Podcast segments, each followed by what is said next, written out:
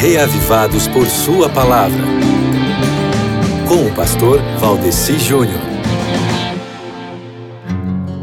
Depois que o povo de Judá já estava há anos pagando impostos aos assírios, que eram o povo que dominava a região na época, e Ezequias ter então decidido se rebelar, os assírios vieram com tudo para cima deles, massacrando o reino de Israel, deixando terror e destruição por onde passavam e de forma assim muito educada, né, bateram à porta dos judeus. Aí, quando se viu ameaçado, Ezequias mudou de ideia rapidinho e enviou o imposto que ele devia, mas não adiantava mais não. Tinha as taxas, as multas de atraso. Senaqueribe simplesmente agora exigiu que os judeus se rendessem completamente.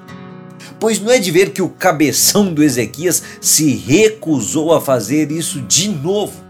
Nenhum dos deuses das outras nações tinha livrado ninguém das mãos dos poderosos assírios. Então, o que iria fazer os judeus pensarem que o Deus deles faria alguma coisa melhor por eles?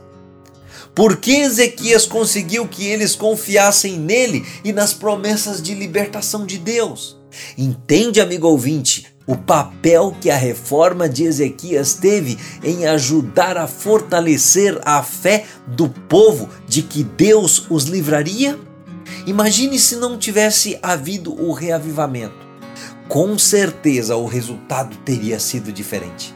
A sabedoria espiritual para discernir entre o certo e o errado na hora da crise não chega na hora da crise.